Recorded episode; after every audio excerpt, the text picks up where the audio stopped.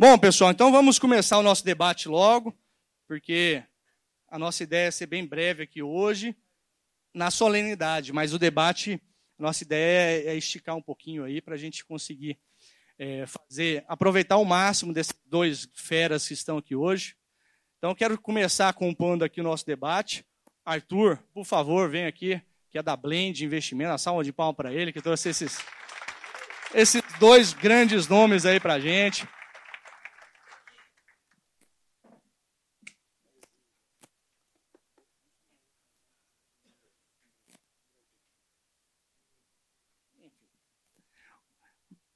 O Jason Vieira está aí? Por favor, Jason, obrigado pela presença.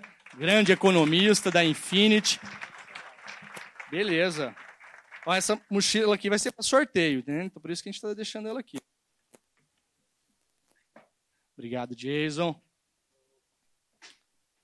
chamar aqui também o Bruno Cardi, né? Que Cardi é assim mesmo que fala? O Bruno Cardi, né? Cardi, enfim. Tá bom. Dali tem um degrau, mas o pessoal é tudo jovem aqui, não, não precisa de degrau, não.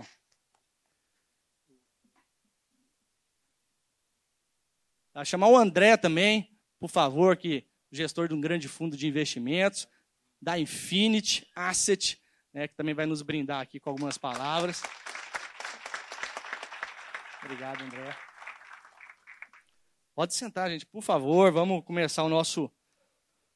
Temos três microfones aqui, tá? A ideia, tá, gente, só para a gente. A ideia da gente trazer esses feras aqui hoje é a gente, primeiro, escutá-los um pouco, né, sobre as perspectivas, sobre os cenários econômicos aqui do Brasil. Vou pedir para eles se apresentarem, falarem um pouquinho também do extenso currículo de cada um, né, mas já ponderando algumas coisas. O Arthur, que é nosso anfitrião aí da Blend, também vai nos ajudar com as perguntas. E depois também a gente quer abrir para a pergunta de vocês né, algumas pessoas quiserem questionar algumas coisas. Só não vale questões assim, quem vai ser o eleito? Né, quem vai ser o próximo? Pre... Mas isso acho que não vai fugir não, viu, Jason? Não tem como, né? A gente. Numa pré... Sou analista econômico. Não, não é futurologista, não, né? Então a nossa ideia. E assim, Emerson, está aberto para pergunta. Quem quiser interromper no meio, conversar. Realmente aqui é um bate-papo. A gente vai trocar informações, ideias. Então, está aberto. Quem quiser perguntar qualquer coisa, interromper no meio, sintam-se a todos à vontade. Vamos começando. Boa noite a todos. Arthur Prado, sócio fundador da Blend Capital. Primeiro, uma honra estar aqui junto de todos. Muito obrigado ao presidente Emerson por ter me convidado a fazer parte da diretoria aqui. Então, antes de tudo, vamos começar. Começa com você? Vamos lá. Olá, boa noite a todos. Eu sou André Ximenes, eu sou responsável, gestor responsável pelos fundos da Infinity Asset, trabalho com Jason. Sou economista de formação, tenho passagem aí pelos grandes bancos e por alguns fundos de pensão. Fui gestor do fundo de pensão da Itaipu é, e da Promon Engenharia, uma empresa de São Paulo. E hoje estou é, exercendo o cargo de gestor é, dos fundos da Infinity Asset. Valeu, André. Boa noite, pessoal. Meu nome é Bruno Craide. É. Escolher um sobrenomezinho com pronúncia complicada. O outro não ajuda também, então não, dá, não tem um Silva, um Assis para facilitar, não. É prazer estar aqui. Eu estou representando o Modal, um banco de investimentos que já tem uma trajetória bem bacana, é, 30 anos aí de história. E a gente criou um ecossistema do Modal Empresas que tem um foco em poder auxiliar as companhias em todo o processo de evolução com diversas soluções, né? seja em mercado de capitais, que é uma alternativa para as empresas acessarem outras formas de funding, né? de, de crédito para investimentos, para crescimento, normalmente para empresas já com estágio mais avançado, mas que pode ser uma alternativa muito interessante e talvez se tornar a primeira alternativa de crédito para muitas companhias. É, temos outras áreas no banco que depois a gente pode detalhar um pouquinho mais, contar um pouco mais. E a minha origem, talvez meu sotaque já tenha entregado, é, é a Galapos, que é em Porto Alegre, a nossa sede principal, lá no Sul, que hoje é o braço de assessoria financeira e M&A, fusões e aquisições, do Banco Modal. Então vai ser um, um prazer aí conversar com, com esses nomes aqui de peso, escutar um pouco de vocês. E acho que o principal recado é que esse evento não se encerre hoje, não se encerre aqui. A gente fica super à disposição aí para conectar com todo mundo, depois para conhecer um pouco dos modelos de negócio de vocês. A nossa, a nossa maior vontade aqui sempre é conhecer os negócios, entender se a gente tem como ajudar de alguma forma. E sem dourar a pílula, né, quando a gente não souber, é, não conseguir entregar alguma coisa que vocês precisem, a gente pode conectar pontas. Uh, mas a gente tem muita solução dentro do modal que, que pode fazer sentido aí para vocês e vai ser uma satisfação conectar com todo mundo depois. Bom, pessoal, mais uma vez agradecendo o convite. Eu sou Jason Vieira, sou economista. Já tenho, estou com. Esse, este mês passado fiz 30 anos de mercado, ou seja, acho que eu sou mais, tenho mais tempo de mercado do que toda a FEComércio jovem junto. uh, trabalho no mercado financeiro desde esse período. Uh, trabalhei em diversas instituições de mercado aqui no exterior. Trabalhei nos Estados Unidos, trabalhei no Japão, trabalhei na Espanha. Uh, bancos estrangeiros, bancos nacionais, e há sete anos eu sou economista-chefe da Infinity. A Infinity eu tenho uma relação de carinho muito grande, porque foi o meu primeiro trabalho de mesa de operações numa corretora chamada Quality, em 1996, com o saudoso alemão, que era o economista-chefe na época. Foi a minha primeira experiência do lado de um economista. E, por acaso, a Infinity veio a se tornar, a Quality veio a se tornar a Infinity. E depois de 20 anos, pouco mais de 20 anos que eu já tinha saído de lá, o Bom Filho a Casa Torna, estou lá até agora. É, eu e o André somos sócios, lá junto com o Davi. E estamos aqui para tentar passar um pouco da nossa percepção em relação a, a, ao futuro, esse trabalho de futurologia que os, os economistas tentam fazer. Já vou avisar para vocês, eu não sei quanto é o dólar, tá? O dólar, como o professor Pastore sempre disse, ele é feito para economista passar vergonha e ganhar humildade. Mas, eh, brincadeiras à parte, nós uh, uh, temos um cenário bastante desafiador para o futuro. Nós temos desafios locais, desafios internacionais. E talvez esses últimos dois anos tenham sido uh, anos de mudanças importantes no mundo. Ou seja, muitos paradigmas foram testados, muitas coisas aconteceram uh, e, e, todos os desafios que a humanidade poderia ter passado num espaço muito curto de tempo, desde sanitário até econômicos, eles ainda estão ocorrendo. Nós ainda estamos sofrendo as consequências desses eventos de, de muitas decisões, algumas corretas, algumas erradas, algumas iniciaram bem e terminaram, continuam muito mal, e assim vai. Ou seja, é um cenário de multifacetas.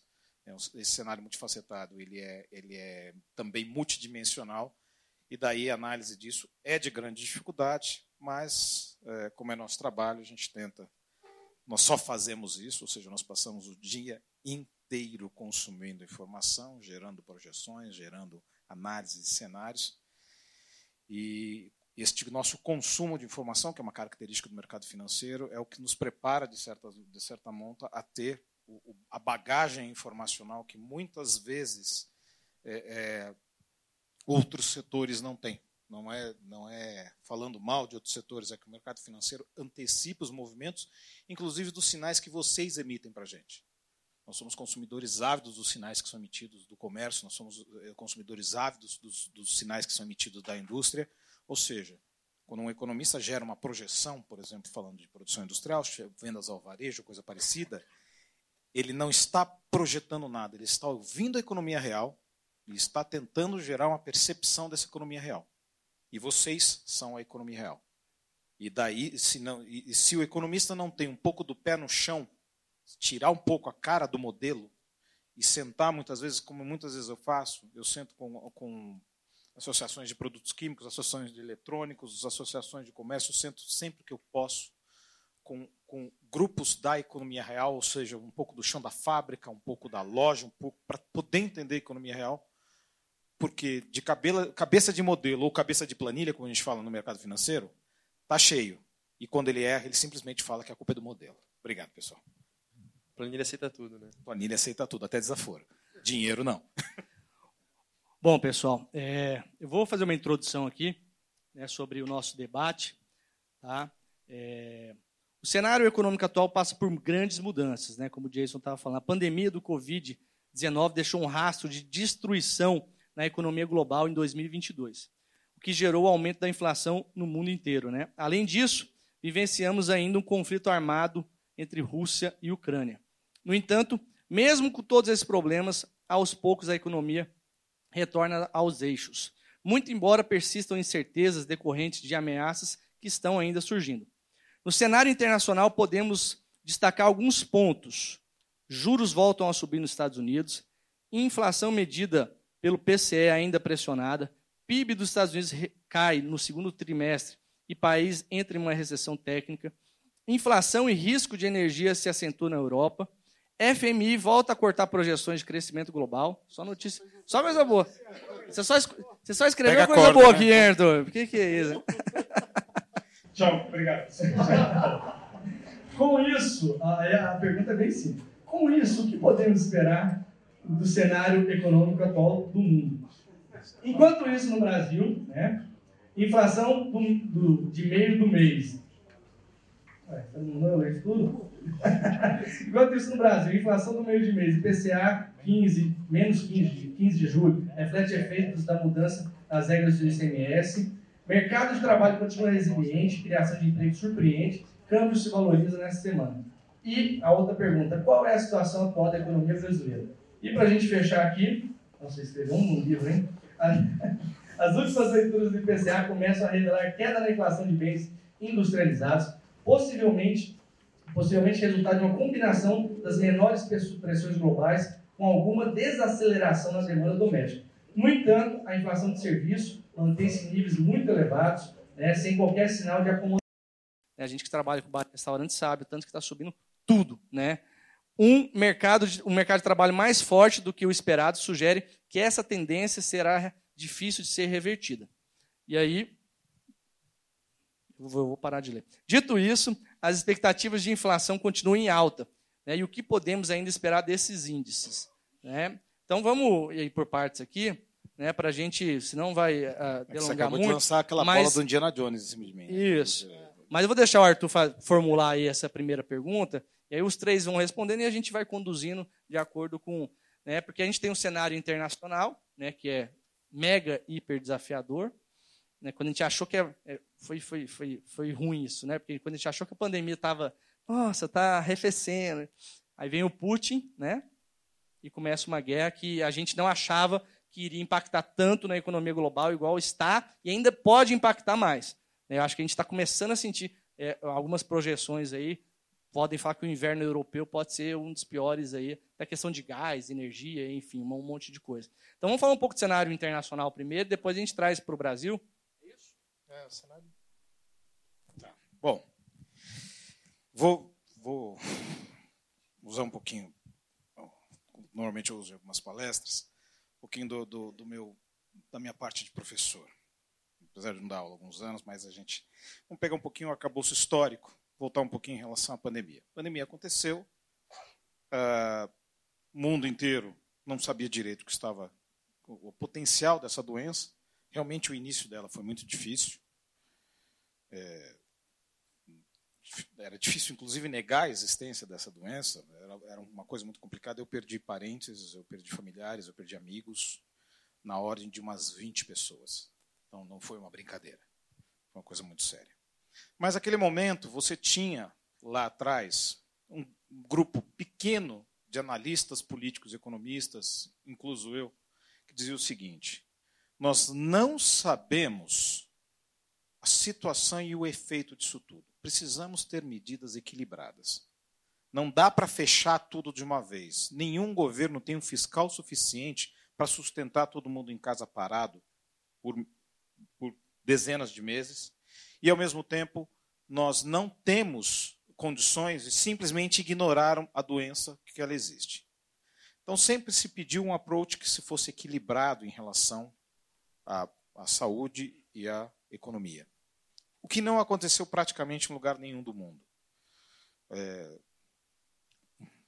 países, alguns países simplesmente não fizeram nada, como a Suécia, acabaram tendo até resultados, digamos, surpreendentes. Alguns países exageraram, como Canadá, Nova Zelândia e, e, e Austrália, exageraram mesmo. Israel, de certa maneira, exagerou um pouco também. E hoje em dia são países que estão incrivelmente sofrendo uh, o fato de terem sido muito fechados. Ou seja, uh, uh, o fato deles terem feito lockdowns muito severos, além do custo econômico, teve um rebote eh, sanitário. Ou seja, a doença está pior nesses países do que está nos países que tiveram uma posição um pouco mais equilibrada. Mas o grande problema não está aí. Esse abre e fecha, o que acontece, o que não acontece, abriu espaço para que um grupamento de economistas de uma percepção que se diz uma teoria, quando na verdade não passa de ser uma hipótese, que se chama, eles chamam a, a moderna teoria monetária, como na verdade eu chamo a moderna tese monetária, de que os governos têm um potencial infinito de, de criar dinheiro, injetar dinheiro na economia, e que ele não tem consequência, porque se tiver consequência ele sobe imposto, com o imposto ele tira, com a máquina, com a máquina ou impressora rodando ele põe. Nada mais falso. O problema é que naquele momento, nessa dificuldade de se entender esse novo mundo, dessas dificuldades que nós passávamos entre pandemias, falta de vacina, temores, aquela loucura toda, esses grupamentos econômicos aproveitaram o momento e inundaram o mundo de dinheiro. Nós estávamos entre esse grupamento? Não. Ainda bem. Por quê? Estes países, é, só para vocês entenderem uma coisa simples: o que é o dinheiro? Nós tínhamos lá, antes da invenção do dinheiro, você tinha banana e galinha. Era difícil você mensurar o que valia quanto. Ou seja, quantas galinhas valem as minhas bananas? Qual, como era essa discussão entre as pessoas? Esse escambo era difícil. Porque muitas vezes você queria, você, você por exemplo, podia ser um artesão. Então você não plantava, você simplesmente, simplesmente não. Você ia lá, fazia todo o processo de artesanato, gerava uma coisa que te demandava tempo, te demandava horas, e você que você tinha que ser remunerado por aquilo. E aí você. Alô?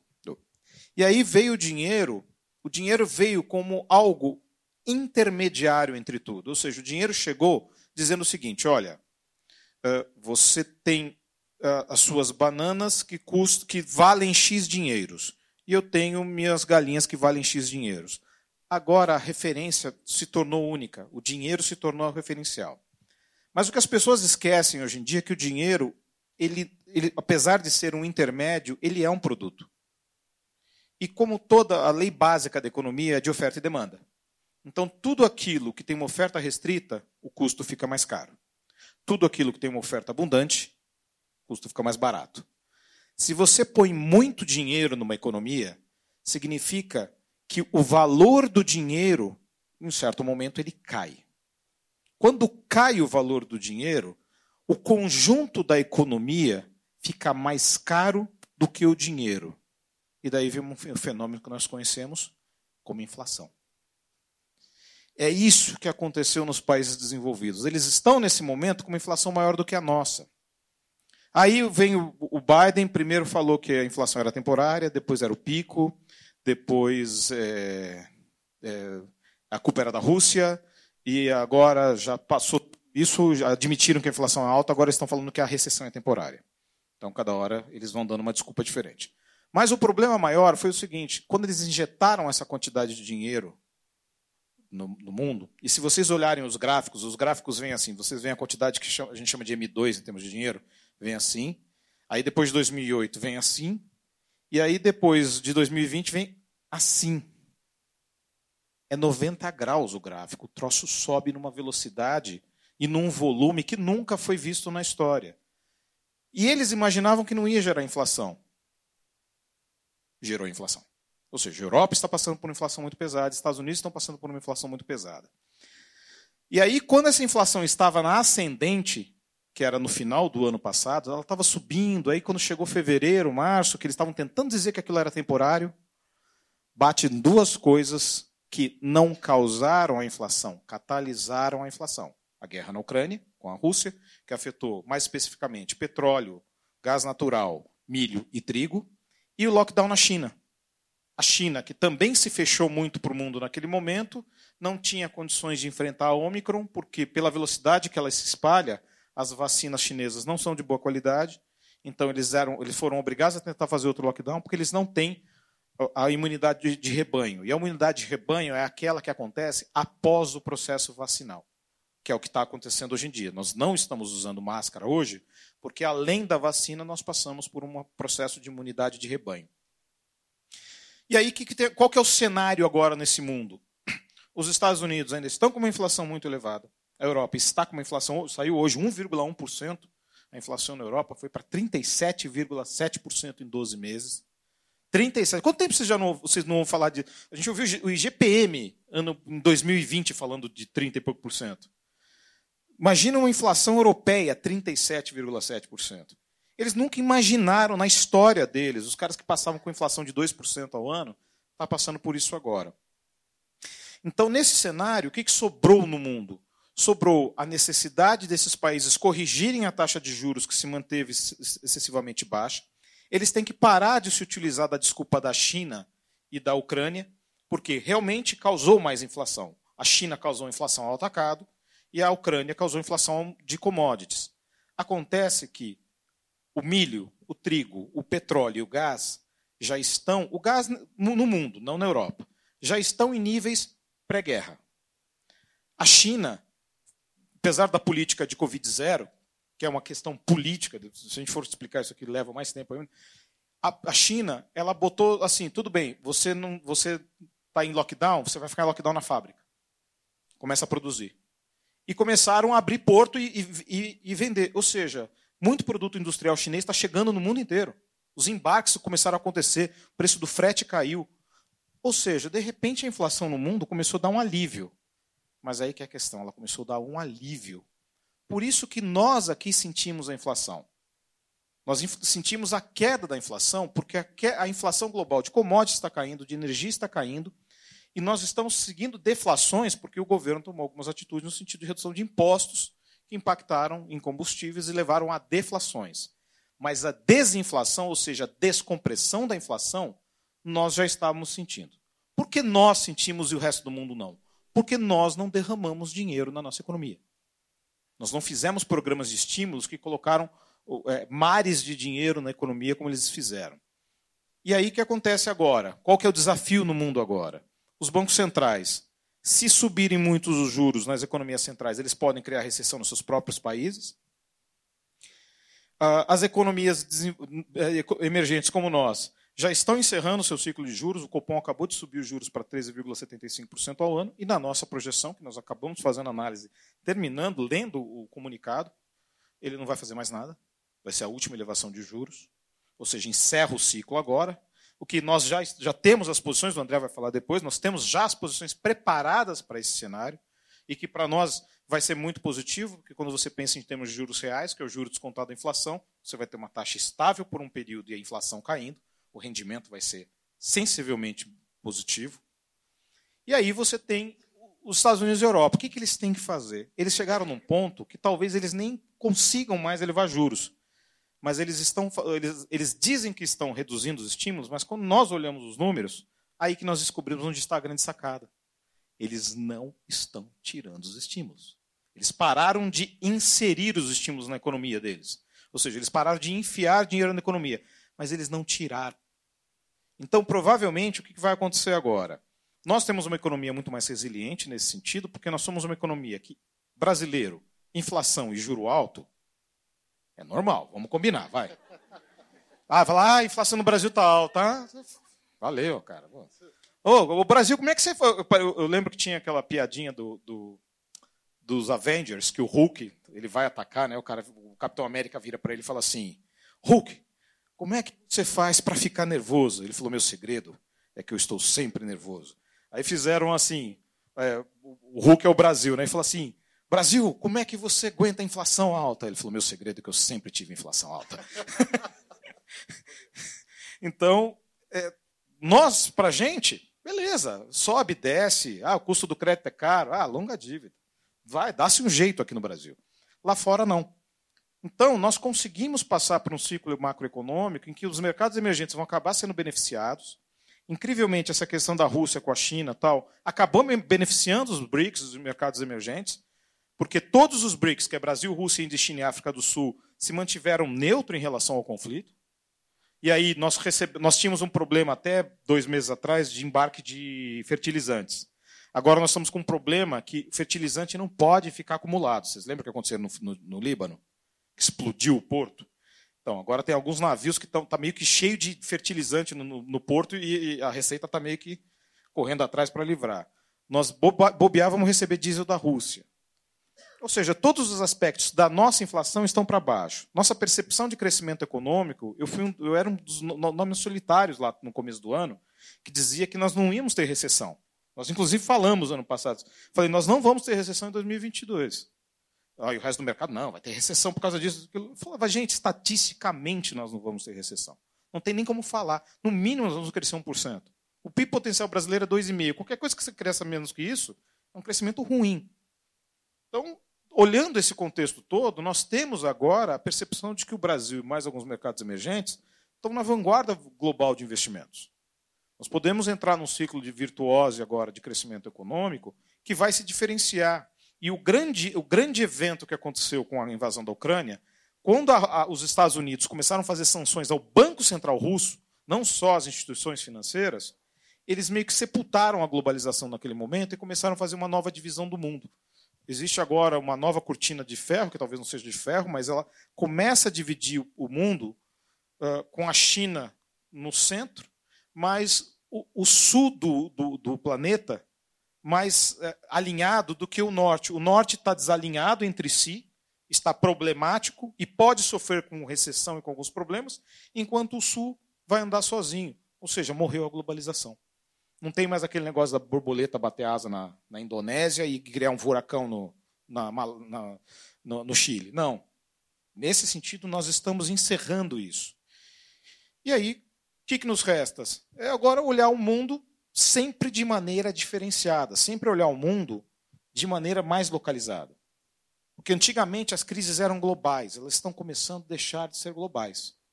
Isso talvez seja uma boa coisa, pelo menos agora no curto prazo.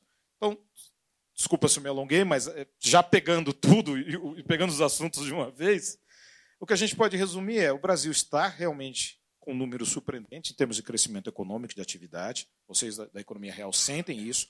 Há uma pressão de preço, sim, de serviços.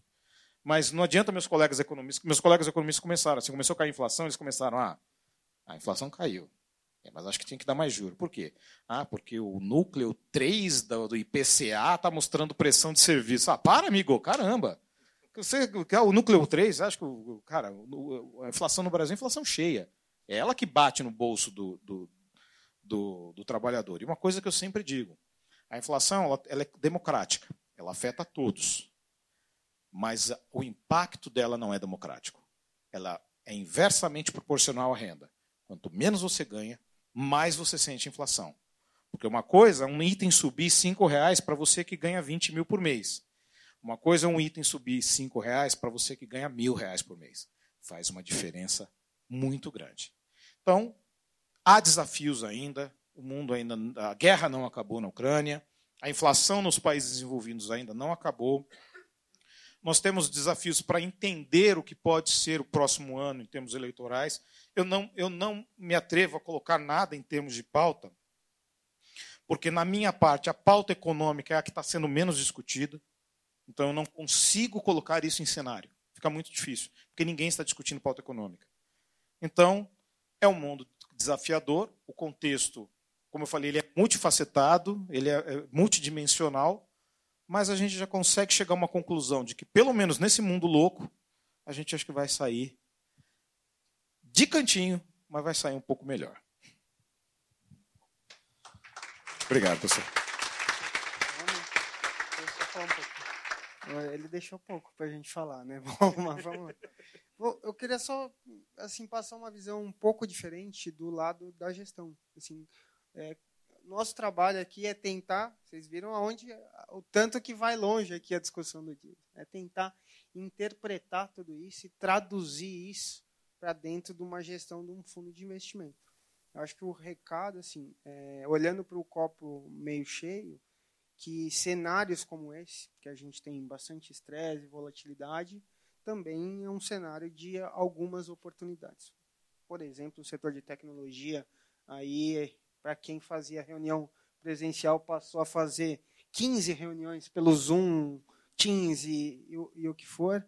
É, mas eu acho que a gente é, tem que ter um olhar de, de para quais oportunidades elas surgem. É, o nosso trabalho como gestor é tentar olhar mais para frente, é, enxergando essas oportunidades e, e para a gente é, é, ficar mais fácil do ponto de vista, a gente não está do lado de vocês, que a gente tem todos os nossos recursos é, dentro do mesmo negócio. No mercado financeiro, você, com um clique, você muda o seu setor, você muda o seu negócio, você passa a investir em coisas muito diferentes. Porque esse cenário que o Jason falou, ele, ele é muito volátil, muito, ele muda bastante. Então, para a gente é olhar para quais as tendências que o mundo está indo é, e, e, e, que tipo de solução que a gente pode criar, que acho que é um pouco do trabalho do Bruno, é que soluções criar para um empresário no momento que a gente vai ter um juro alto por um tempo mais longo, se vai ser uma dívida, se a gente vai ajudar, ou ah, agora é um momento de, de fato investir e, e ajudar o empresário a, a, a investir num, numa outra empresa, enfim. Mas o fato é que eu acho que a gente deve também olhar com um olhar de muitas oportunidades. É, acho que de alguma forma nosso trabalho se assemelha a isso também, né, de buscar alternativas e ajudar uh, os empreendedores a se preparar, né, independente do cenário que está pela frente, né. É, e, e, sempre que possível olhar o copo meio cheio, né. Acho que é isso. Sem dúvida nenhuma que a pandemia foi um momento muito difícil, né, em termos pessoais, em termos empresariais. Muitos setores ainda estão sofrendo muito, né, com, com, com a pandemia. É, mas também teve muito setor que se aproveitou de algumas circunstâncias, conseguiu crescer, conseguiu inovar, e a gente sempre vai buscar ajudar nesses momentos né, a encontrar essas alternativas. Conectando um pouquinho até com, com, com o contexto aqui do, do evento, é, existem incentivos para inovação, então quem está buscando inovar, quem está investindo em pesquisa, em desenvolvimento, em novos produtos, é, existem incentivos tanto fiscais, né, a gente reduzir carga tributária para quem está tendo lucro tributável para quem está pagando imposto, a gente conseguir pelo menos buscar alguns incentivos que o governo dá, historicamente dá e todos os países dão, é, para o setor de indústria, de tecnologia, de é, poder ter um fomento para inovar. Existem recursos, uh, e hoje com Selic a 13,75, é, ficam ainda mais importantes, né? Uh, captação de recursos incentivada para também a gente investir em inovação. Então isso conecta muito aqui com o contexto que a gente estava falando, né? de, de inovar, de buscar né, novos modelos de negócio, pivotar negócio. É, e a gente também tem esse braço de assessoria que busca auxiliar momentos como o momento de sucessão empresarial, que muito legal quando, uh, quando acontece essa sucessão dentro da família, a gente tem soluções, e aí é um momento importante para preparar a companhia, inclusive nível de governança. Uh, empresa de dono é, é muito legal, né? É, é o que move talvez grande parte da economia real aí no Brasil.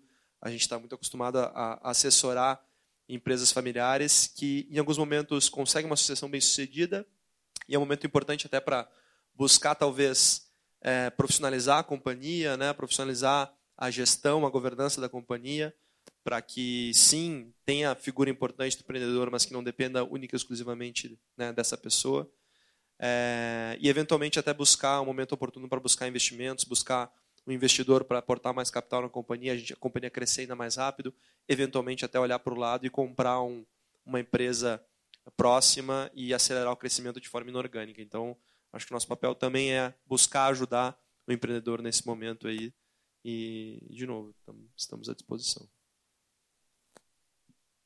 Bruno, então assim, é, você falou de algumas soluções, é, podem, vocês fornecem né, para os empresários e empreendedores. Na prática, assim, cita alguma que a gente possa. Aqui tem um monte de empresários. Assim, o, que, que o empresário, nesse momento, poderia, dentro lá do, do, dos fundos etc., que vocês têm, é, o, o, que, que vocês estão sugerindo? Como é, como é que é? Assim, na prática mesmo, o que, que o empresário que está aqui hoje pode fazer para. Ah, eu estou com uma grana, eu quero investir, alguma coisa assim. O, é, é mais ou menos isso?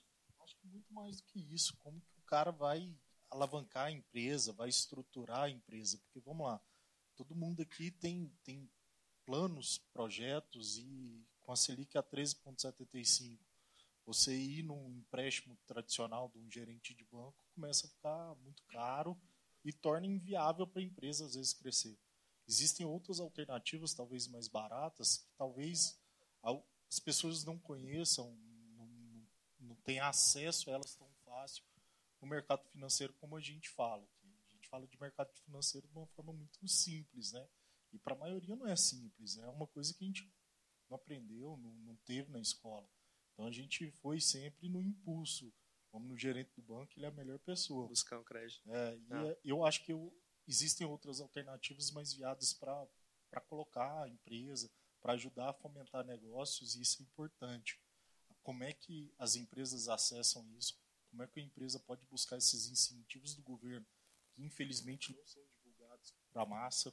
É uma coisa muito restrita a poucos. Como é que eles fazem isso? Perfeito. É, bom, primeiro depende, sempre depende, né? É a resposta fácil aquela, né? Depende. Mas é um pouco do papel também de um assessor buscar a melhor solução dentro do objetivo que a empresa tem. Mas, e, e, claro que também não existe milagre, né? Com taxa de juros alto, o, o, custo de capital vai aumentar um pouco. Mas existem sim algumas alternativas interessantes, né? É, uma que eu falei, essa de, de captação de recursos incentivada. Uh, existe a FINEP, que talvez seja uma agência mais conhecida, o próprio BNDES também tem algumas linhas, mas a gente tem um know-how bacana com o FINEP, que é uma, uma agência ligada ao Ministério da Ciência e Tecnologia, que busca financiar projetos de inovação, não só no ramo de tecnologia, né? mas é, todo todo projeto que a empresa vai buscar um, um, ou um produto novo, uma mudança num setor que seja uma inovação para si mesmo, né? alguma coisa que a empresa nunca fez, é, e se possível uma inovação para o setor como um todo, um modelo diferente de entregar um produto, de produzir um produto, uma solução, um serviço, é, existe uma, né, um potencial, uma possibilidade dessa empresa buscar recursos com a FINEP, por exemplo, é, seja a FINEP direto, acessar diretamente a FINEP, seja através de agências de fomento, como a agência de fomento de Goiás aqui. É, e hoje a gente tem taxas né, próximas aí a 6, 7% ao ano para essas linhas de incentivo à inovação. Né? Bruno, dentro do, do comércio, o que, que seria uma inovação que encaixaria numa linha? Do comércio, de um serviço só para a gente tentar assim, chegar numa coisa palpável para o nosso pessoal que está aqui hoje. Boa, perfeito. É, bom, de novo caso a caso, né? mas a gente tem, às vezes, uma inovação própria de processo interno de uma empresa, é, uma prestação de serviço que é inovação. A empresa de tecnologia, por exemplo, tem muito isso. Né? Não tem um produto específico, mas está desenvolvendo uma área de negócios nova dentro da companhia.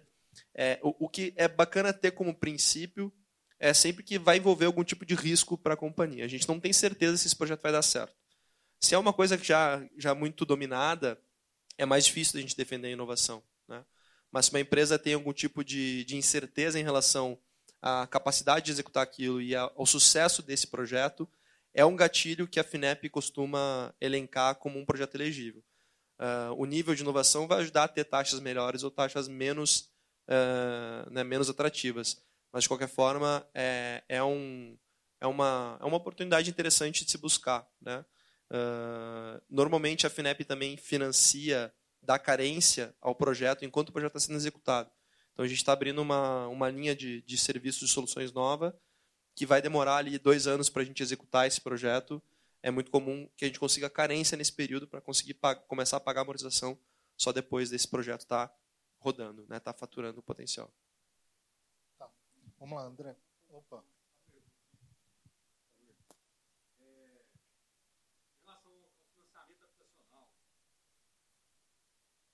Em relação ao financiamento habitacional, é, tanto para a pessoa que quer adquirir a casa, quanto para a construtora que quer financiar um, né, pegar um financiamento para construção civil.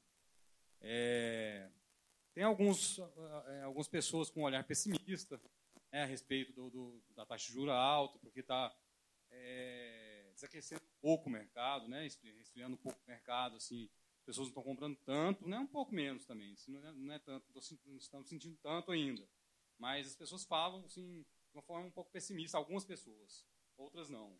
Quero saber, assim, dentro da previsão que tem, né, com juros do, é, do jeito que estão hoje, né, assim, daqui para o ano que vem, tem algumas informações, tem alguma, assim, é, é, qual é a visão, qual é, assim, tem estudos, alguma coisa que, que tem uma visão para o ano que vem a respeito disso, né, do mercado imobiliário?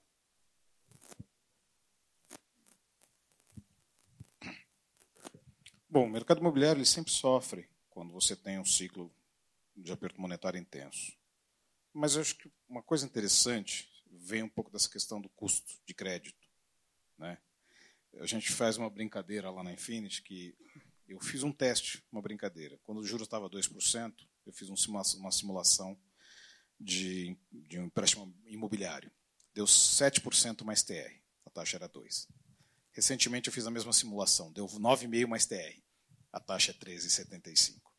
Ou seja, a garantia real, ela, ela sempre traz um, um, uma, relação de custo de crédito, até para o fornecimento de crédito para o produtor, ou seja, para aquele que faz a casa, para o imóvel, sempre de maneira mais fácil no Brasil. E, e, e o brasileiro sonha casa própria, aquela coisa de sempre. Então, nesse sentido, você, independente do fluxo que você tenha em relação a, a, aos juros, você tem sempre um valor, um custo médio muito, muito, muito aproximado. Ou seja, não há grandes dificuldades em se acessar isso. E sempre que o governo precisa fazer algum programa de estímulo, ele recorre ao, ao setor imobiliário e aí, obviamente, vem ao benefício dos construtores, principalmente quando é a questão de, de habitação mais popular. Então, linhas de crédito subsidiadas para a produção, depois linhas de crédito subsidiada para a compra dos imóveis, tudo isso.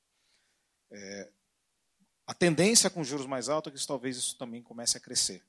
O setor, o governo volte a incentivar alguma coisa, independente de quem seja o próximo governo, independente de um dos dois, vai fazer alguma coisa nesse sentido. Já está sendo aviltado por, por dois programas econômicos diferentes. Ou seja, independente, por conta exatamente de você ter um, um, aparente custo elevado de juros, a tendência é de que o governo entre nessa seara para começar a subsidiar e ajudar o setor. O restante do setor em si ele já está bem aquecido, o setor quando você tem um valor agregado um pouco mais alto, e ele tem, independente da taxa de juros, ele tem conseguido seguir. São Paulo virou, assim, com a mudança de, de que é uma coisa importante que tem que acontecer em algumas cidades, é a mudança de plano diretor. E houve uma mudança de plano diretor importante em São Paulo, que as grandes avenidas podem comportar prédios que antes não podiam, desde que haja comércio embaixo. Então você tinha uma avenida que nem a Avenida Rebouças em São Paulo, que tinha um monte de, de antigas mansões que viraram loja de, de roupa de noiva, ou coisa parecida, pouquíssimos prédios, e de repente aquilo ali virou um canteiro de obra monstruoso, uh, vão sair prédios enormes e todos com comércio embaixo é, que talvez ali, dentro de, do, dos, dos, erros cometidos na gestão do, do, prefeito Haddad, isso tenha sido um acerto. E, e quando você tem esses incentivos, muito, ou, ou financeiro, ou incentivo em termos governamentais, no sentido da mudança de, algum, de alguns estatutos municipais, você consegue fazer com que o setor comece a crescer. Outra coisa também é que o crescimento econômico começa a gerar demandas em cima de BNDES, em cima de outros setores, para aí já é a coisa mais pesada. Como, por exemplo, é, é, é construção de CD, construção desse tipo de coisa, que aí muitas vezes se acessa o mercado financeiro para ver uma redução de custos. Então você pode fazer um CRA, você pode fazer, desculpa, um CRI, você pode fazer vários instrumentos de mercado financeiro de financiamento mais baixo. E uma coisa interessante, a taxa de juros a 2% lá atrás, ela matou o mercado de debêntures. Matou porque não tinha, não fazia sentido ter um mercado de debêntures com uma taxa de juros a 2%. Quando a taxa está a 13%, as empresas se sentem muito mais incentivadas a buscar esse mercado. Então você tem um mercado muito mais amplo, o mercado financeiro, com, com, incrivelmente, é, em, em, se adaptar ao custo de crédito mais caro, ele fica mais criativo. E daí os instrumentos começam a ficar mais complexos, e aí, obviamente, você tem os derivativos dos instrumentos, fundos de investimentos ou coisas parecidas que acabam se incentivando. Então, a tendência para o setor, ainda, ainda que a taxa de juros assuste, ela não é ruim. Agora, é só aguardar para a gente entender se o grande boom desse incentivo pode vir do governo no próximo ano.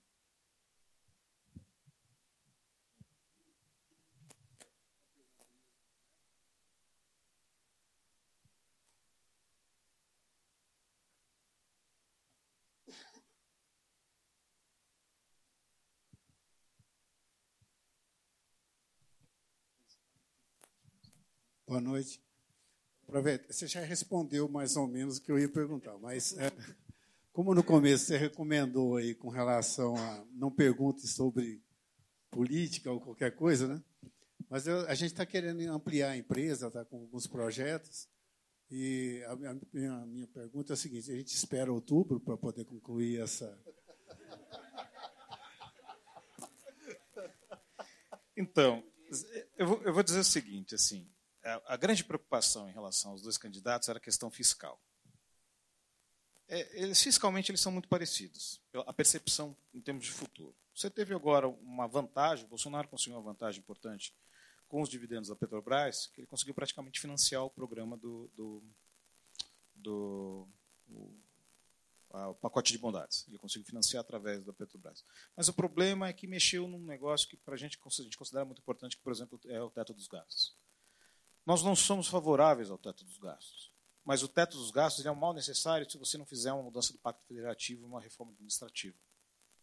Porque se você tiver uma reforma administrativa e repactuar o país, ou seja, fazer de novo, é, é, repensar a questão do pacto federativo, de como é a relação entre os estados e, e, e, e o governo federal e os entes municipais, se isso estiver certinho, o teto dos gastos é inútil, ele não serve para nada. E ele é um mal necessário, mas mexeu e ali ele não foi legal, não, não foi bom. Ou seja, o sinal emitido não foi bom. Muitas pessoas no mercado acreditam que, por exemplo, Paulo Guedes está no modo eleição que se o Bolsonaro vencer, ele volta ao modo Paulo Guedes de antes. Né? Mas, ao mesmo tempo, o Centrão ganhou muito poder. Ao mesmo tempo em que o Centrão ganhando muito poder, ele é um limitador enorme do Lula, se Lula ganhar. Ou seja, o Lula vem com esse negócio de controlar a mídia, aquela coisa toda parecida. Muito provavelmente ele talvez não consiga fazer isso no governo dele.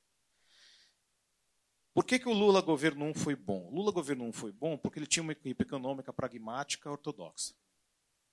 Foi por isso que o governo. O primeiro momento que ele trocou a equipe econômica, ele gerou um desastre em 2008 com a crise das hipotecas, que foi o contracíclico, que empurrou um, problema, um rombo fiscal enorme para o governo Dilma. A Dilma, em vez de arrumar o rombo, ela não tinha meta, mas quando ela chegou na meta, ela dobrou a meta. Tá? Vou falar como economista. Vocês não têm, assim, pouca gente tem a real noção do que o desastre que foi economicamente o governo Dilma. Ele foi muito ruim. Foi muito ruim. Inclusive, ele foi pior do que o que nós passamos pela pandemia. Nós chegamos a esse ponto. Foi desemprego pior, foi gasto fiscal pior. Foi muito, muito, muito ruim. Não estou falando politicamente, estou falando economicamente. O resto é tudo discutível, eu não tenho nada a ver com o resto, eu não discuto o resto. Eu não discuto viés, eu não discuto nada. Mas esse é o problema. Então, quando se olha no fiscal, você olha os dois candidatos com, com alguma coisa muito parecida. E você olha hoje em dia o Centrão com uma força aglutinadora muito maior do que ela foi no passado e contenedora de rompantes. Ou seja, qualquer rompante que o Bolsonaro tenha tentado fazer, termos de gás, coisa parecida, o Centrão foi o fiel da balança. E que se o Lula ganhar, ou se o próprio Bolsonaro fizer, o Centrão vai continuar sendo. Ou seja, deu-se muito poder a esse grupo político, que está muito mais poderoso do que nunca. E agora, o que resta ao próximo ano, a percepção que resta ao próximo ano é mais ou menos essa. Independente de quem ganhe, quem vai mandar não é quem ganhou, é quem está no Congresso. Então, daí, é, é, eu vi alguns grupamentos políticos falando assim que é, se o Bolsonaro ganhar, talvez eles pensem num semipresidencialismo. Se o Lula ganhar, com certeza eles vão tentar um semipresidencialismo. É, isso é uma conversa que a gente teve com alguns grupos políticos com que a gente conversa, e eles falaram que é, é, é mensagem que, foi, foi, que partiu do centrão. E como você tem um, contato do meio econômico muito grande com esses grupamentos que fazem essa análise política, talvez por isso que o mercado ainda não esteja refletindo os temores eleitorais. Porque você tem esse, esse miolo político que é a força dominante e que vai ser assim, ah, o Lula vai reverter a reforma trabalhista. Aquela que o, que o Centrão aprovou? Como é que ele vai fazer isso? Ah, ele vai controlar a mídia. A mídia que, é que o Centrão é sustentado por parte dela? Ah, ele vai fazer grupamentos populares que nem a Dilma tentou fazer. Ah, tá. É o, é Vai tirar poder do Congresso. É isso. Você, é, você quer criar um grupamento popular que vai fazer, vai, vai medir as, as, as leis que passam no Congresso antes de ir para o Congresso. Então você quer tirar poder do Congresso. O Congresso vai aprovar isso. Então é tudo isso tem um pouco essa percepção. Ou seja, dá para esperar outubro? Até dá, mas é, todo mundo está imaginando que assim, por causa do, do poder que, que, que o Centrão conseguiu, que foi uma moeda de troca por conta da pandemia, e não aconteceu só no Brasil, aconteceu em diversos pa países do mundo, ou seja, você teve grupos políticos do legislativo que ganharam muito mais força do que tinham no passado, porque a eles foi imputado muita coisa e eles cobraram isso depois. Então não é uma coisa só do Brasil. Mas eu diria assim, como todo ano de eleição, é, vamos esperar outubro.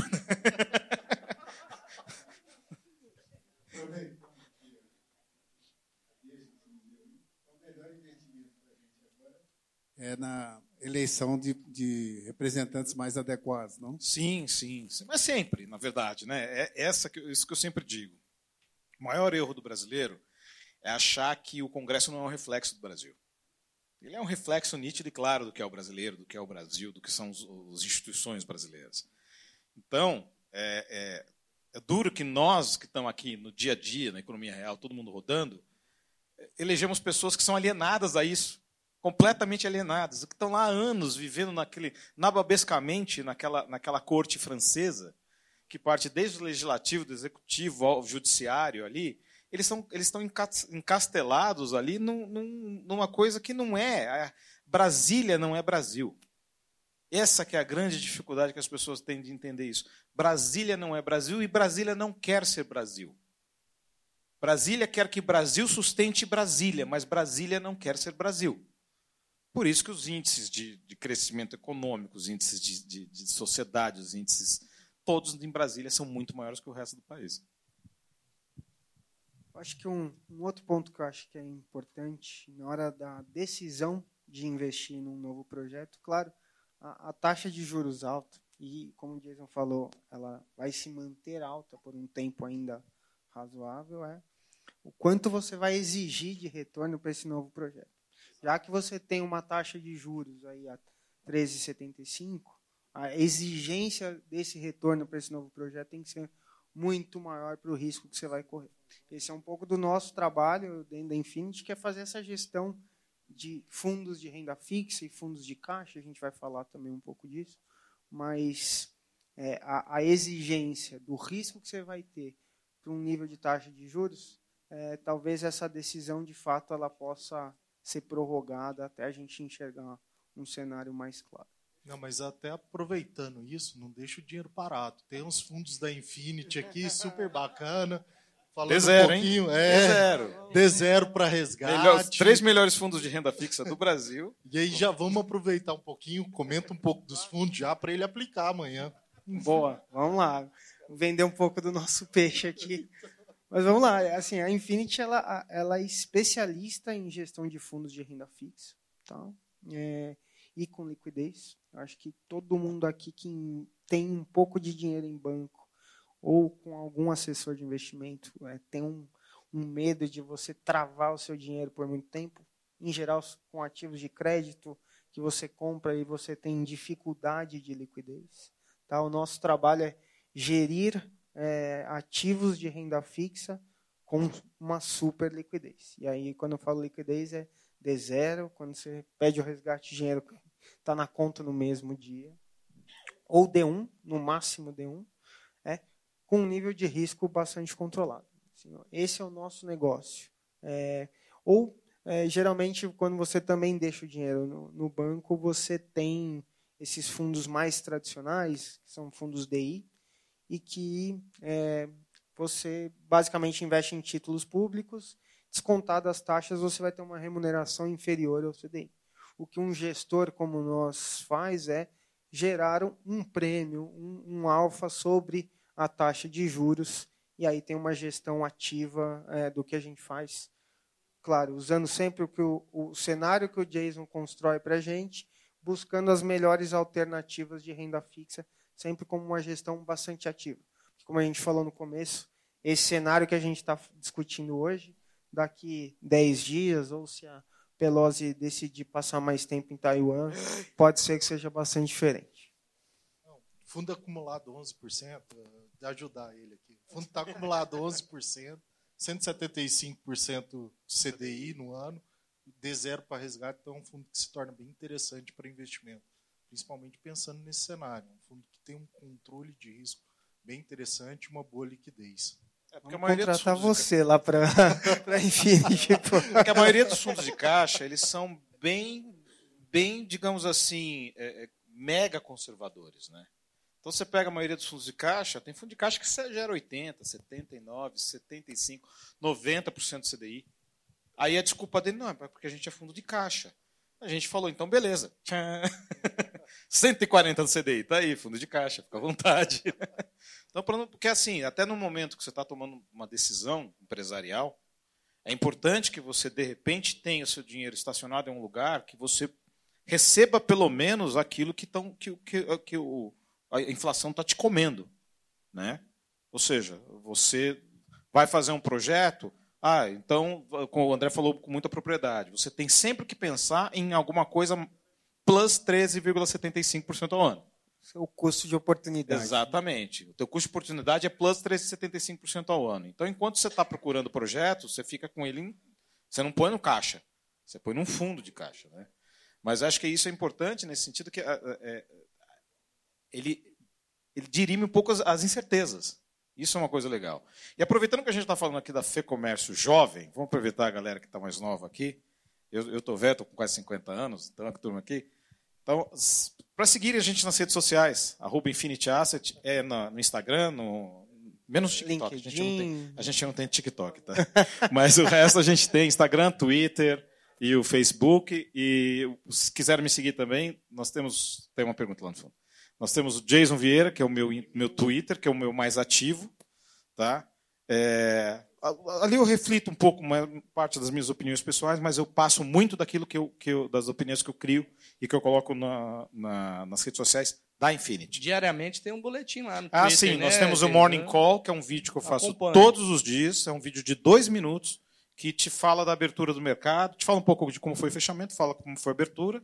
Nós temos o relatório Morning Call, que é um, ele é um, um complementar, os dois, na verdade, são complementares, que é o relatório escrito. E as nossas redes sociais, sempre que sai algum evento, algum evento econômico, a gente vai lá e posta na hora que, que saiu. Né? Então a gente saiu a decisão do Copom. Eh, antes de vir para cá, eu já estava lá no Twitter colocando, saiu. e aí, na minha rede social, eu coloquei a minha opinião. Aí eu brinquei, eu coloquei o Galvão gritando, acabou! que é o que a gente acha que efetivamente vai acontecer. Vai encerrar o ciclo e, agora. E sai briga quase toda semana, tá? Ele fala a opinião dele, às vezes a equipe de gestão, ninguém concorda com o Jason. Tem uma pergunta aqui na frente do Alberto, depois do Luiz e uma lá atrás. Tá? Quero agradecer a presença do deputado Virmontes. Obrigado, viu, deputado, pela presença.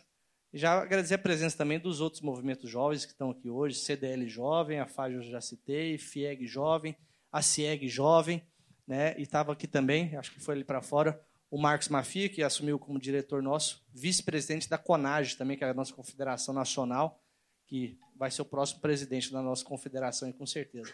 Mas vamos para a pergunta do Alberto aqui. Está com o microfone aí, Alberto? O Alberto que é um dos criadores, aí, junto com a Patrícia, desse chopp que vai ser servido aqui atrás. Daqui a, daqui a, daqui a pouco, né? Mas vamos, vamos até umas nove e meia no máximo, que aí a gente consegue debater e depois conversar e fazer esse momento de networking, tá, gente? Então vamos para essas três perguntas, aí se der tempo a gente responde mais depois. O Alberto, o Luiz e depois lá no fundo lá. Perfeito, obrigado, Emerson.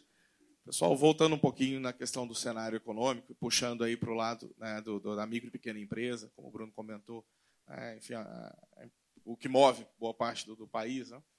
Ah, quando a gente olha para o varejo e essa, toda essa questão de inflação e assim por diante, é, eu vejo que, que, o varejo tem uma facilidade um pouquinho maior de adaptação, porque está ruim para todo mundo, o preço está alto para todo mundo. Né? A gente tem uma operação de varejo, a gente vê isso. A gente sobe, mas o vizinho sobe, todo mundo sobe e a coisa vai acomodando. Né? Agora, para micro e pequena indústria, a pressão principalmente com relação aos insumos, né? a gente aí na indústria de bebidas está vendo a questão do vidro, o CO2, que eu não, não entendi essa, essa não sabia dessa relação, mas a questão dos fertilizantes na, na, na, na Ucrânia triplicou o preço do CO2. Né? Então, assim, a, a, pressão em cima dos, dos insumos é, ela é muito grande, o que impacta ali numa é, questão de competitividade muito forte na gôndola e assim por diante. Queria saber um pouquinho da opinião de vocês é, para esse cenário. Né? São, são geralmente empresas que têm menos acesso à informação de qualidade para tomada de decisão, quando a gente fala de cenário econômico. Né? Então, enfim, entender um pouquinho da opinião de vocês para o cenário do micro e pequeno, tanto o industrial como o varejista, mas principalmente o industrial. É, a China começou, como citei antes, a China ela começou a retomar os embarques. Então, muita coisa que estava acontecendo lá atrás, é, você teve ali já uma redução, e a gente tem observado bastante nos preços atacados. Eu coloquei na última reunião que a gente fez o IPA, que é o IPA-M, que é do, do GPM, ele deu um, um pico e, de repente, ele fez uma barrigada. Isso é China. Isso é basicamente a China fazendo a retomada dos embarques. Óbvio que isso daí, quem recebe primeiro é o grande. Quem sente primeiro é o grande. E ele repassa mais rápido. Mas isso é questão de tempo. Isso vai ser sempre uma questão de tempo. Porque, ainda que venha com preço mais baixo, vai gerar uma desinflação. Que a gente, desinflação é diferente de, de deflação. Deflação é inflação negativa. Desinflação é a inflação vindo em, em contração. Vai gerar uma desinflação, mas ela leva tempo. E outra coisa, apesar de gerar uma desinflação, ainda está caro. Ou seja, de muito caro, vai para caro. Então, todo mundo. É que a gente, como falou, o Brasil se adapta. A gente, no samba lelê, a gente vira, ou todo mundo subiu ali, acabou, dá-se um jeito. Mas é uma questão de tempo. Só não acontecer, por exemplo, a Pelosi continuar em Taiwan. É, ela. Tá, é, é, até eu fiquei com vontade de derrubar aquele avião. Mas, mas é, é, não aumentar os riscos geopolíticos. O que ela fez ali foi desnecessário. Entendeu? Ela gerou uma tensão de que pode acontecer uma coisa semelhante com a na Ucrânia, os caras invadiram Taiwan. Né?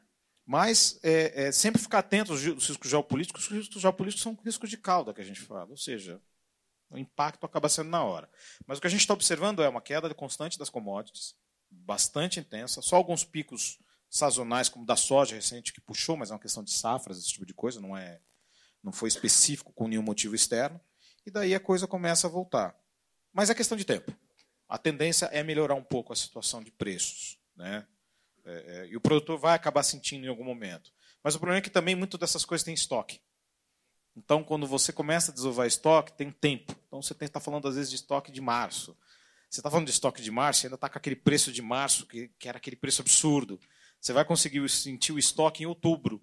E aí, em, em outubro, sim, você vai falar, puxa, agora o preço está bem melhor. Não, é que o teu estoque é de agora, de, de agosto.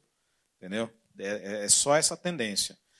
É tudo, é, obviamente, só evitar os riscos de cauda. Evitar não, né? Observar, porque não se evita risco de cauda, só se observa. Tem três perguntas. Né? Gente, é, vamos fazer o seguinte: o Luiz pergunta, depois o rapaz lá do fundo pergunta, e o nosso presidente da Brasel, que Danilim, também pergunta também. E a gente já passa, deixa para os três comentários, para a gente já ir para o encerramento, que o pessoal está tá com sede, né? Eu, eu, eu fico falando de chopp aqui, aí o pessoal fica. coquetel aí, a gente. Isso, aí eles vão estar aqui também, então vai, vamos poder bater bastante papo aí até mais tarde. Vamos as três perguntas direto e depois a gente passa. Então, beleza. Oi. É, em relação ao cenário econômico que você estava falando aí, até aproveitando o gancho da pergunta anterior, você falou assim que investimento, se puder esperar até outubro, seria mais interessante. Mas quem não tem esse prazo para esperar, e precisa fazer um investimento é, de imediato agora.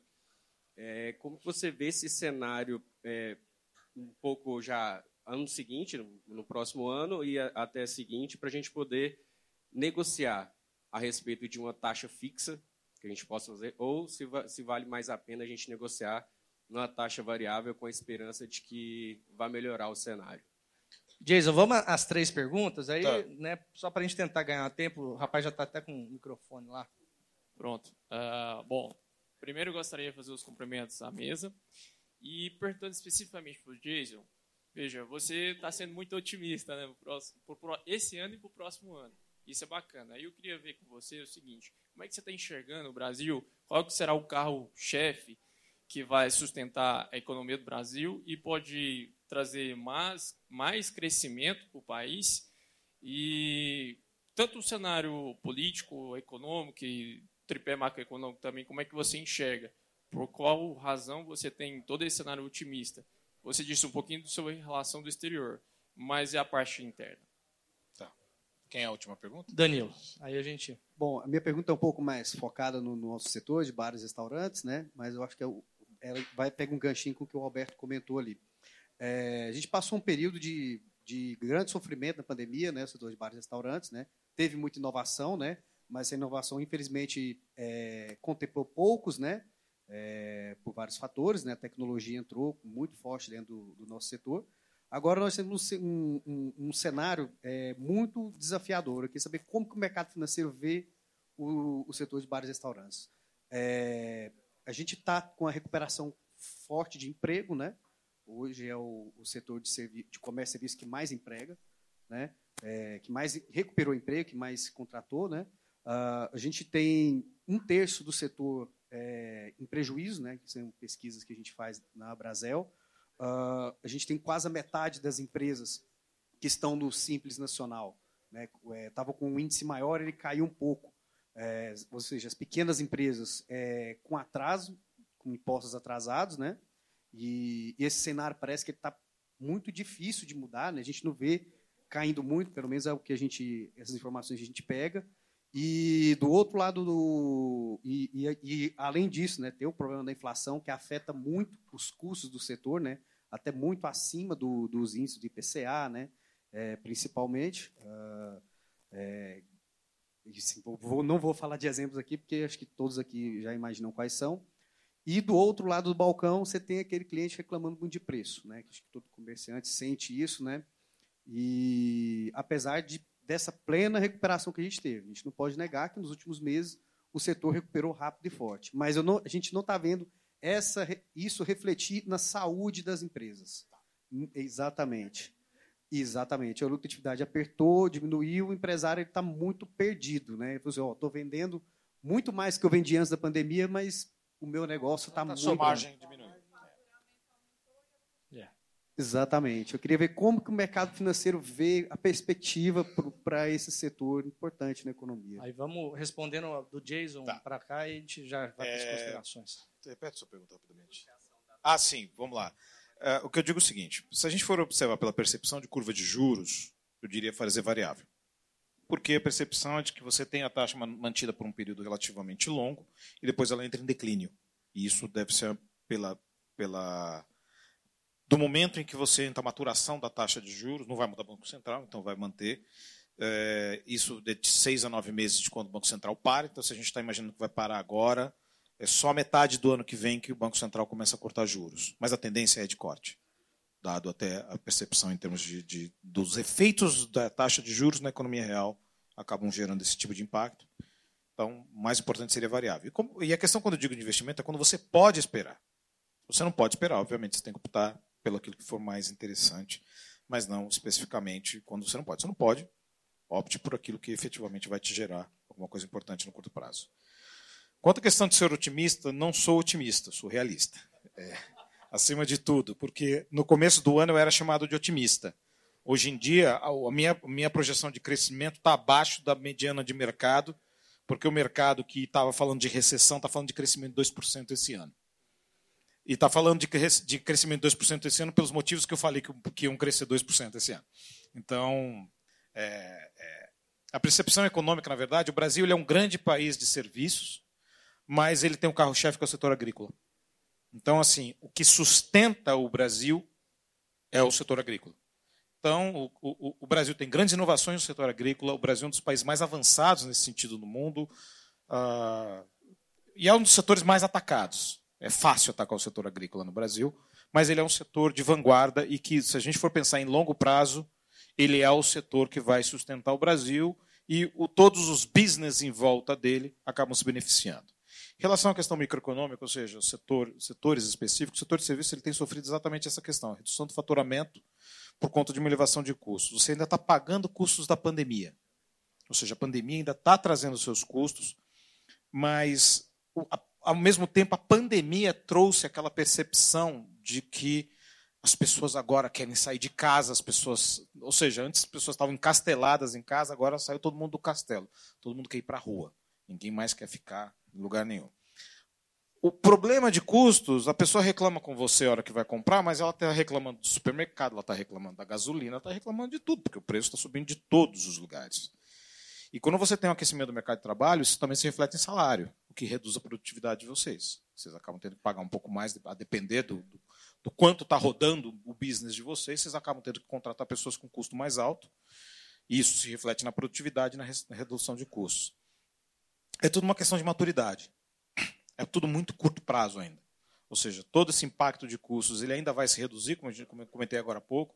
Você ainda vai ter uma série de insumos que ainda não bateram na economia, a coisa vai começar a vir. E você tem muitas vezes o problema da, da precificação. Você, por exemplo, vai, usar um exemplo anedótico de uma multinacional, McDonald's. Se o McDonald's subir o combo dele para 24 reais, ele não vai reduzir de 24 reais. Ele pode dar na promoção dele, mas vai continuar 24 reais. E esse é um dos malefícios da inflação. Então, muitas vezes, é, é, coisas que têm um custo variável, elas ganharam um novo patamar de preços. É uma questão de adaptação, questão de tempo. É, é, o problema agora, por exemplo, dessa questão de impostos, vai sair algum, vai, como sempre no Brasil, vai sair algum refis, vai sair alguma coisa nesse sentido. Já saiu, né? Então, é, sempre tem mais um refis novo, sempre tem alguma coisa no meio do caminho. Até porque da questão da pandemia é compreensível. Está todo mundo fechado, todo mundo em casa, todo mundo parado, não tem o que falar. Entendeu? Então, é, é, aproveitar quando tem essas oportunidades de refis. Eu acho que, obviamente, o refis é um instrumento que precisa ser utilizado com parcimônia, ou seja, só quando você precisa, porque a gente sabe que tem gente que simplesmente já vai no governo, já pega alguma coisa, já mexe no imposto, já faz não sei o quê e fica esperando o refis. Não paga de propósito e fiquei esperando o refis. Eu fiz recuperação judicial de empresas uma época e eu vi muito isso. E aí você ia no, no ativo da empresa, o cara falava, não, eu tenho 60 milhões de ativos. Aí você olhava lá, 30 milhões era crédito tributário. Eu falava, amigo, você não tem 60 milhões de ativos. Isso aqui não vale nada. Então era difícil nesse sentido. Mas eu acho que, como mesma coisa da questão de redução de custos de, de, de alguns setores, vai ser uma questão de tempo. Não vai ser fácil. Isso a gente adianta. A única facilidade que tem é que efetivamente a atividade econômica aquecida ela vai ajudar vocês é, é, no sentido que o giro vai ficar maior. Então, aí, obviamente, com o tempo, isso acaba se refletindo também. Meus centavinhos aqui de contribuição, mas eu acho que às vezes também um crescimento rápido é, também não é fácil absorver essa energia disso tão fácil, né? A gente cresce, volta um movimento muito rápido, a gente tem que correr para contratar mais pessoas, então nosso custo aumenta por causa dessa aceleração repentina também, né? Então, enxergando também um pouco o copo meio cheio aqui, né? Realista, porque ele está de fato meio cheio. É, talvez o tempo ajude também a essas margens voltarem a patamares um pouco melhores e aí a recuperação das, das empresas junto disso, né? Né? Cada vez mais a gente vai precisar utilizar o banco da maneira correta, o mercado financeiro da maneira correta. Antes todo mundo chegava dentro do banco, pegava o dinheiro e pronto. Tava, tava muito simples. Agora cada vez mais a gente vai ter que ter sabedoria para pegar crédito, sabedoria para fazer o investimento. Acho que mudou muito o cenário. Então assim, tá difícil, tá, mas tem várias coisas que a gente pode aproveitar com o mercado financeiro. E o mercado financeiro olha com bons olhos para o setor é um setor interessante para o mercado. Então, existem boas possibilidades para fazer coisas interessantes, com sabedoria. Muita sabedoria, principalmente para pegar crédito. Acho que a pergunta do Soli sobre pós, pré, isso é importante. Acho que nunca foi discutido isso antes do que a gente passou. Ninguém preocupava, pega e pronto. Isso tem que ter sabedoria para tomar uma decisão, para pegar um crédito, seja pós, seja pré. Isso é importante. Essa discussão nunca teve agora a gente começa a ter. Então, utilizar o mercado com sabedoria vai ser bem importante. Eu digo o seguinte: a sabedoria é importante porque foi a falta dessa sabedoria que a maior economia do mundo quebrou, é. que foi a crise de 2008. Quando as pessoas entraram naquela ciranda financeira, quem puder assistir aquele filme The Big Short, A Grande Aposta, fantástico, ele explica muito bem. E foi exatamente isso. Foi aquela abundância de crédito, aquela loucura, aquela, sabe, aquela opulência, aquela coisa toda, e era um castelo de cartas. Então, quando você tem essa percepção de falar assim, eu preciso saber o que eu vou fazer no futuro, então, qual que é o cenário atual? Essa é uma excelente pergunta. Então, é quando você finalmente está parando para. Porque antigamente você que ele falou certo. Cara chegava no banco, pegava lá uma linha de crédito, pegava não sei o quê, não pensava no que ia acontecer, tá, você está trabalhando, está girando, tá não sei o quê. E muitas vezes, é, quem está na economia real, diferente da gente, não antecipa o que vai acontecer. Então, muitas vezes, nós no mercado financeiro acabamos antecipando as crises. Não, nós não criamos as crises, nós antecipamos as crises que vão acontecer. Ou seja, muitas vezes você vê bolsa caindo, dólar subindo, é porque o mercado já está vendo que alguma coisa de ruim vai acontecer. Então, fica muito atento também, às vezes, ao mercado financeiro, que ele é um sinalizador bom. Ele tem de três a quatro meses, em termos de defasagem, daquilo que vai acontecer na economia real. Então, se o mercado financeiro começa a ficar muito ruim, é um sinal de que daqui a três, quatro meses, o que nós coletamos de informações da economia real vai acabar se concretizando. Então, sempre fica atento, que é bom. Só para completar sua pergunta, acho que é importante sim. Acho que tem algumas coisas de inovação que elas vieram e já tomaram lugar e que elas trazem alguma deflação para o negócio em si. Eu acho que o empresário deve ficar atento à forma como ele gere o caixa e principalmente o capital de giro dele, que eu acho que isso que é uma dor de muitos empresários e que aí é onde o mercado financeiro entra. É, eu acho que vocês vão pensar mais em, em, em, em ter uma gestão mais profissional para esse tipo de coisa, de antecipação de recebíveis, tem uma série de alternativas que é aí que o mercado financeiro entra para ajudar o empresário para esse tipo de gestão que ela tem que ser cada vez mais profissional. E vamos só lembrar uma coisa, temos que fazer um viva aí a gestão anterior do Banco Central, do William Goldfarb, que eles foram os grandes responsáveis, inclusive por mudanças legislatórias, que possibilitou que o mercado financeiro se tornasse o que está se tornando hoje em dia. Ou seja, a expansão do mercado financeiro foi um movimento que, que teve uma importância muito grande através ali da, da gestão do Banco Central, redução de burocratização, possibilidade de reabertura de novos modais de crédito, de novos bancos, bancos digitais, esse tipo de coisa. E o, o embrião do Pix, que nasceu lá atrás, que é um meio de pagamento que, que é, a gente brinca de produtividade, a gente vai num restaurante de vez em quando lá perto, e a menina que está do caixa, ela é uma máquina. Ela é uma máquina. Ela chega assim, e ela é bonita, né? Ela chega assim, você chega assim, oi, tudo bem? Quanto é, é o cartão, tá, ela já te dá para você passar a senha. Aí ela já está pegando do cara do lado, já está pegando. Boa tarde, boa tarde, já está colocando. Agora, com, o, com a aproximação, ela virou uma máquina, a produtividade dela aumentou, ou seja, a fila passa mais rápido do que. Ah, tudo bem, ah, obrigado, tchau, foi embora. Então, é, esse tipo de coisa a gente tem que fazer um, um, uma ressalva exatamente em relação ao que, que, o Banco Central fez, porque hoje o mercado financeiro ele é muito mais acessível. O mercado financeiro ele era um bichão de sete cabeças antigamente. E você tinha os grandes bancos que tinham uma postura extremamente arrogante com a economia real. Extremamente arrogante, especialmente com os pequenos. Então, os grandes Itaú, Bradesco, os, eles tinham uma postura tipo vinde a mim as criancinhas, sabe? Aquela coisa. E olhavam meio. Né? Aos grandes, todos, todos juros baixos. Aos pequenos, eu vou pensar no assunto. E isso mudou. Ou seja, o mercado financeiro, com essa questão, está muito mais acessível, inclusive a coisas que antigamente pareciam tão complexas que pareciam simplesmente possível que a economia real pudesse acessar. Estruturação de dívida. Quando a gente Exato. falou de fazer alguma coisa assim. E aí, vamos lá. O Bruno está aqui para ajudar, tá? Até vou, vou ajudar ele aqui modal as a service tem algumas coisas bem interessantes que pode ajudar o segmento. Então existem outras boas possibilidades, existem boas coisas para se falar. É, tô te devendo visita, você está me devendo receber, né? Na verdade é essa. Mas gente, vamos lá. Eu acho que tá tá legal. A gente vai continuar aqui. Então quem quiser conversar mais com o Jason, com o Bruno, com o André, estamos à disposição. Mas eu acho que tá tá na hora, né, Emerson? Então tá. Não, eu vou deixar para você que é presidente aqui, ó. Considerações finais.